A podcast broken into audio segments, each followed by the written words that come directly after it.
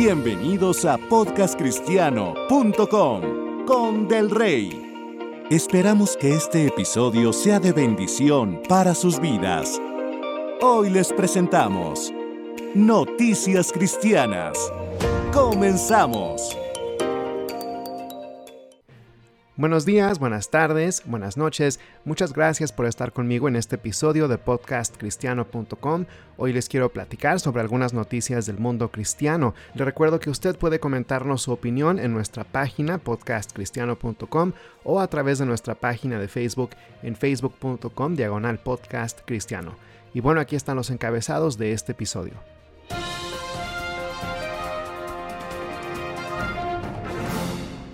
Una niña de 3 años muere tras ser exorcizada en una iglesia pentecostal.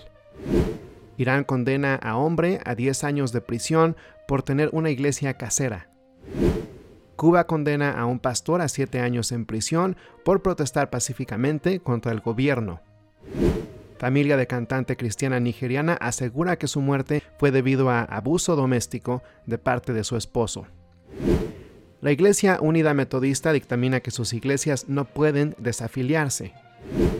Y la nueva estatua de Jesús en Brasil es de las más grandes del mundo. Y bueno, comenzamos con una historia que puede ser perturbadora para algunas personas. Le comento que una niña de tres años murió tras ser sometida a un exorcismo. Esto sucedió en la iglesia pentecostal Apóstoles y Profetas en San José, California, en septiembre del año pasado. René Hueso, quien pastorea la iglesia y además era abuelo de Areli, insiste que simplemente estaban siguiendo las instrucciones bíblicas cuando su madre la llevó a la iglesia, asegurando que había sido poseída por demonios. Según el reporte de la policía, Claudia Hernández, la madre de Areli, reportó la muerte de su hija a las 8.12 de la noche el 24 de septiembre de 2021. Se le pronunció fallecida oficialmente a las 8.59 de la noche y fue cuando las autoridades se enteraron de que los sospechosos en el caso creían que la niña estaba poseída por un demonio, por lo que estaban orando por ella en la iglesia. Hernández le dijo a la policía que intentó introducir su dedo en la garganta de su hija y apretó su cuello para provocarle el vómito, ya que creía que esto ayudaría a sacar al demonio dijo que su hija se durmió varias veces a lo largo de este proceso en el cual participaron su hermano y el pastor Hueso. También dijo que esperaron una o dos horas antes de llamar a la policía después de que la niña había fallecido. Dijo que creyó que su hija estaba poseída, ya que se despertaba y gritaba o lloraba periódicamente. Ella y su hermano oraron por su hija en su casa hasta que decidieron llevarla a la iglesia alrededor de las seis y media de la mañana. La oficina del examinador médico del condado de Santa Clara dictaminó que la muerte de Areli fue a causa de asfixia y arrestaron a Hernández en enero por abuso a menores. Días antes de ser arrestada, Hernández dijo en un video de YouTube que podía sentarse y ser negativa o estar triste por la situación, pero que no tenía sentido porque había muchas razones por las que Dios se había llevado a su hija y que al menos ya no estaba sufriendo. También dijo que estaba agradecida porque no crecería en un mundo como en el que estamos viviendo. La Iglesia Apóstoles y Profetas se reúne en una casa y cuenta con aproximadamente 25 miembros de la comunidad salvadoreña y mexicana. Ahora seguimos con que Irán condenó a un hombre a 10 años de prisión por tener una iglesia casera. La Corte Revolucionaria de Teherán ha sentenciado a Anushavan Avedian, un iraniano armeniano de 60 años, a 10 años en prisión por tener una iglesia casera, lo cual fue declarado por el juez Afshari como propaganda contraria a y perturbadora hacia la santa religión del Islam. En la sentencia también se incluyó a dos miembros de su iglesia casera, Abbas Sori, de 45 años, y Mariam Mohammadi, de 46 años. A ellos dos se les multó con 500 millones de reales, que son aproximadamente 2 mil dólares americanos, y se les prohibió ser miembros de grupos políticos y sociales por 10 años. También se les exilió de Teherán por dos años y van a tener que reportarse regularmente con las oficinas del Ministerio de Inteligencia. A Abedian también se le sentenció con 10 años de privación de sus derechos sociales. A los tres se les acusó de organizar y llevar a cabo una iglesia casera sionista con la intención de actuar en contra de la seguridad nacional. En la prisión Evin de Teherán a los tres se les sometió a torturas psicológicas en varias sesiones de interrogación intensas. La defensa de los tres cristianos fue recibida con comentarios irrespetuosos hacia su carácter e insultos hacia su fe. La República Islámica ocupa el lugar número 9 peor del mundo para los cristianos debido a su persecución según la organización Puertas Abiertas. Ahora le comento que el gobierno cubano ha sentenciado al pastor evangélico Lorenzo Rosales Fajardo a siete años en prisión. Esta sentencia es de un año menos a lo que originalmente se había comunicado a las Naciones Unidas. El gobierno no indicó el motivo de este cambio. El pastor Rosales Fajardo fue arrestado tras participar en protestas pacíficas en julio de 2021. Fue llevado a prisión en agosto y enjuiciado en diciembre del mismo año. Se le acusó de ser irrespetuoso, agresión, incitación criminal y desorden público. La administración cubana hizo múltiples acusaciones falsas con respecto a las razones por las cuales se arrestó al pastor y la forma en la que estaba siendo detenido.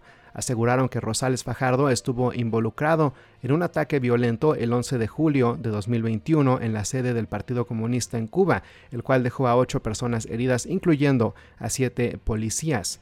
Sin embargo, los videos y las fotos del evento muestran cómo la policía armada atacó a personas que se estaban manifestando pacíficamente en medio de la calle y se ve cómo estrangulan al pastor. Aún así, el gobierno negó cualquier violencia hacia su persona. A pesar de múltiples manifestaciones y cartas pidiendo la liberación del pastor, incluyendo de parte de miembros del Congreso de Estados Unidos y del Parlamento Europeo, el gobierno cubano continuó con el caso y la sentencia. La esposa del pastor Lorenzo dijo en redes sociales, ya el hombre hizo lo que esperábamos que hiciera, no puede obrar con justicia quien le ha dado la espalda a Dios, pero es ahora que veremos obrar a nuestro Padre, sus obras son perfectas y nada menos que la perfección puede satisfacerle. Ya Él lo hizo, mi vida eres hoy más libre que nunca. Annalise Tango, miembro de Solidaridad Mundial Cristiana, pidió a la comunidad internacional que hagan más para que el Partido Comunista Cubano responda por sus violaciones a los derechos humanos de cualquier persona que se opone a ellos. Seguimos con que la familia de una cantante cristiana nigeriana asegura que su muerte fue debido a abuso doméstico de parte de su esposo.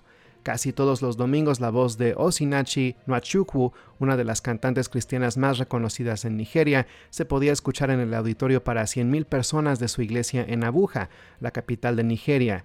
El 8 de abril, la cantante de 42 años falleció en un hospital en Abuja. Su esposo y representante, Peter Nwachukwu, dijo que ella había padecido de una enfermedad que no reveló, pero los familiares y amigos de Osinachi aseguraron que había fallecido debido a heridas relacionadas a abuso doméstico.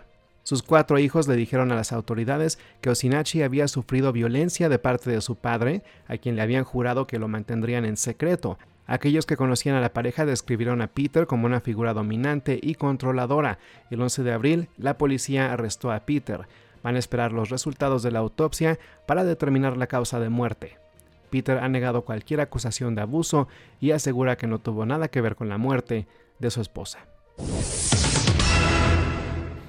En otras noticias, la Iglesia Unida Metodista ha dictaminado que sus iglesias no pueden desafiliarse. Si usted escuchó las noticias de, la semana pasada, recordará que se creó una nueva rama del metodismo este mes, la Iglesia Global Metodista. Varias iglesias dijeron que quieren desafiliarse de la Iglesia Unida Metodista para unirse a la Iglesia Global Metodista, pero la Corte Suprema de la Iglesia Unida Metodista dictaminó el martes pasado que sus cuerpos regionales no se pueden desafiliar unilateralmente de la Iglesia. Esto quiere decir que únicamente pueden dejar la Iglesia si la Asamblea General lo aprueba. Cabe mencionar que esto solo aplica para las iglesias dentro de los Estados Unidos de Norteamérica y no para las iglesias en cualquier otro lado del mundo. Hasta el momento la Iglesia Unida Metodista tiene 53 cuerpos regionales en los Estados Unidos y 80 en otros países como África, Filipinas, en Europa, etc. Un grupo conservador de la Iglesia Unida Metodista anunció que 107 congregaciones en Florida han iniciado el proceso de desafiliación, lo cual representa aproximadamente 20% de las 560 iglesias metodistas en la región de Florida. Su intención es unirse a la Iglesia Global Metodista en cuanto antes. Y para terminar, le platico que la estatua del Cristo Redentor en Río de Janeiro ya no es la estatua más grande de Jesús en Brasil. La ciudad sureña de Encantado ha inaugurado la estatua del Cristo Protector de Encantado, una estatua de Jesús de 43 metros. Esta estatua es casi 9 metros más grande que la de Río y ha estado en construcción desde el 2019. Fue diseñada por el escultor Genesio Gómez Moura y su hijo Marcus Moura y será la tercera más grande de Jesús en el mundo, siguiendo a la de 76 metros en México y la de 52 metros en Polonia. La parte abierta al público es tan solo la primera etapa del proyecto. Se espera que el proyecto finalice en la primera mitad del 2023. Habrá tiendas, restaurantes y miradores, un elevador dentro de la estatua que llevará a los visitantes a un mirador a la altura del corazón de Jesús. Todavía falta de ser instalado.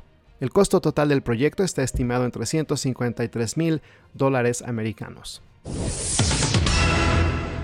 Y bueno, esto fue todo por hoy. Nuevamente le agradezco inmensamente por haber estado aquí conmigo y les recuerdo que pueden hacernos saber sus opiniones en nuestra página o por medio de Facebook. Espero que este episodio haya sido de bendición para sus vidas y les deseo que tengan una mañana, un día o una noche de bendición.